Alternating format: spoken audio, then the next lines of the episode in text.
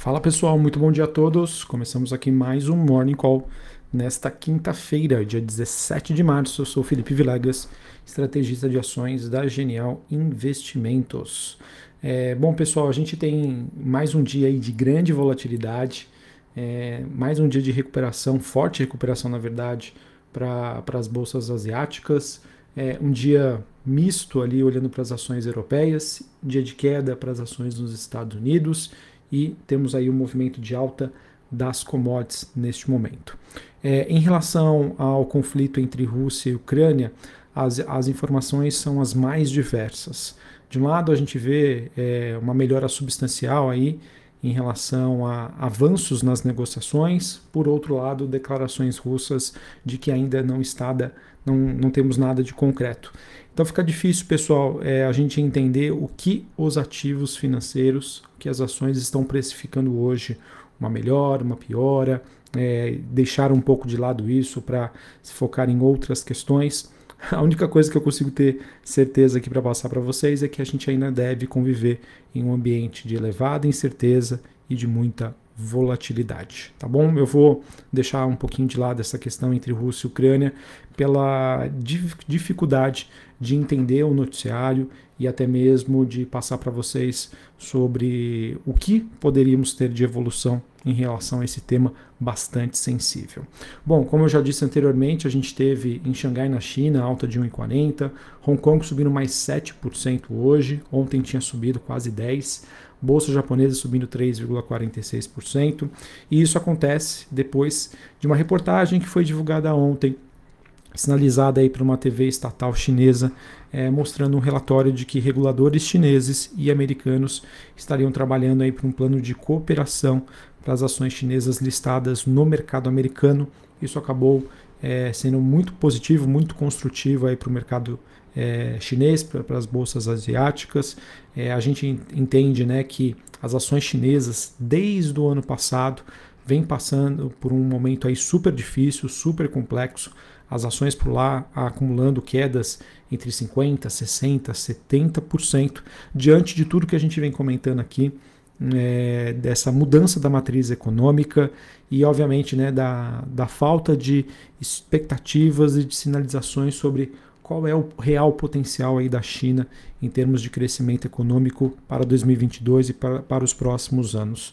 A China também que gera uma dúvida em relação à, à política de casos de Covid-0 que ela ainda adota, com lockdowns, quarentenas muito rígidos e que obviamente isso traz impactos econômicos por lá. É, bom, eu já tenho já há algum tempo né, uma, uma recomendação de posições em ações chinesas através da ETF China 11, dentro das recomendações que eu faço aqui de ETFs para para a carteira da Genial Investimentos, mas eu entendo né, que é, apesar dos preços bastante atrativos, apesar de entender que sim, há uma chance muito boa da gente começar a ver aí um, um ponto de inflexão, a gente eu, eu, eu preciso aí também baixar a bola no sentido de que é muito difícil, é muito complexo a situação em relação aos planos do governo chinês, o que, que a gente pode realmente encontrar para frente, se realmente encontramos o, o, ponto de inflexão. Então, a, o que eu queria trazer para vocês em relação, em relação à China é o seguinte: acredito que o ponto de inflexão está próximo, mas preciso ser humilde aí para entender de que é, quedas mais fortes podem acontecer ou os mercados ainda podem apresentar muita volatilidade. Tá? Acho que esse é o principal entendimento que eu queria passar é, para todos que me acompanham. É, isso falando numa visão mais de curto prazo. Numa visão de mais longo prazo, 5, 10 anos, eu particularmente hoje acredito bastante aí no potencial da China e conseguir, acho que um dos seus principais planos, que é de superar o crescimento econômico né, e o, o que a China representaria para o mundo em termos de economia quando comparada aí com os Estados Unidos. Eu acho que eles estão muito focados para que isso aconteça.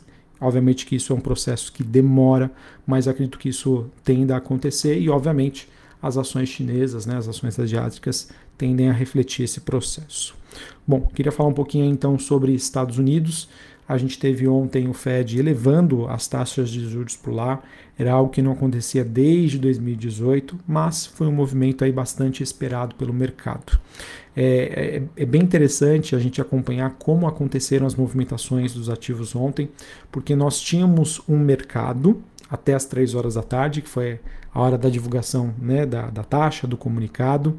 Nós tivemos um segundo mercado, das 3 até as 3 e meia, e nós tivemos um terceiro mercado, que foi o mercado após o início aí das declarações do, do, do presidente do Fed, Jeremy Powell, em relação ao que ele enxerga né, de, de próximos passos, o que levou ele a, a, tomar essa decisão. Então é muito interessante né, como o mercado se comporta antes do Fed, durante o Fed e pós a entrevista que é concedida pelo Powell. É, a questão é a seguinte, pessoal: assim que foi divulgada essa taxa, é, assim que foram divulgados os dot plots que mostram as expectativas em relação aos membros do Fed sobre a elevação de juros, sim, o mercado identificou um tom muito mais hawkish. O Banco Central norte-americano se mostrou muito mais preocupado com a, o cenário de inflação e muito mais, é, digamos, é, disposto a subir juros, nem que, esse, nem que isso precise é, ser feito de maneira mais rápida e também já sinalizou, deixou aberto aí para a redução do balanço do Fed a partir da próxima reunião. E isso, obviamente, né, traz um cenário de redução de liquidez. É, obviamente isso é negativo né, para os ativos, para as ações, que foi o que aconteceu durante essa meia hora entre 3 horas da tarde e 3 e meia da tarde. Porém, depois aí da entrevista, os mercados acabaram apresentando aí uma forte recuperação. E isso aconteceu diante aí de uma frase que foi dita pelo Paulo, que ele acredita que sim, a economia americana está muito forte, está robusta e é capaz sim de aguentar esse processo de retirada de liquidez, o que acabou animando aí os investidores, tá certo? É, acabei não comentando, mas o Fed espera subir as taxas de juros por lá cerca de seis vezes ah, até o final desse ano, ou seja, a taxa de juros aí terminal poderia ficar próxima aí dos 2%, de acordo com as projeções aí que foram divulgadas nessa, quarta-feira. Mas, pessoal, o, obviamente, né, apesar da recuperação ontem que nós tivemos no mercado, a gente também não pode deixar de lado, né, que é, os mercados ainda seguem bastante, bastante voláteis, o mercado tem caixa hoje, o mercado está um pouco mais leve, mas o contexto macroeconômico, na minha opinião, ainda é bastante desafiador. E o que me mostra essa sinalização são as movimentações né, que nós temos hoje em relação à curva de juros nos Estados Unidos. Ou seja, como estão se comportando os diversos vencimentos que nós temos aí em relação aos juros nos Estados Unidos. Três meses, um ano, dois anos, dez anos, vinte anos, trinta anos.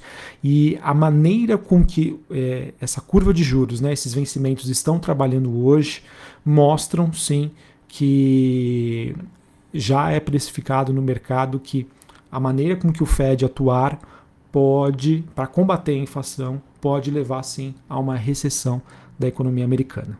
Tá? Então, é, obviamente, é um tema é, ainda muito cedo para a gente ter qualquer tipo de, é, como eu posso dizer, de afirmação em relação a isso, mas é, os mercados, na minha opinião, já começam a se preparar para esse tipo de situação. Tá? Que o que o Fed vai precisar fazer em termos de subida de juros, retirada de estímulos, redução de balanços para combater a inflação, sim, apesar dele ter falado ontem que a economia americana está robusta, né, é, me leva a crer que há sim espaço para que a gente possa ver uma recessão e isso não necessariamente vai acontecer em 2022, mas existe uma chance grande aí disso acontecer nos próximos anos.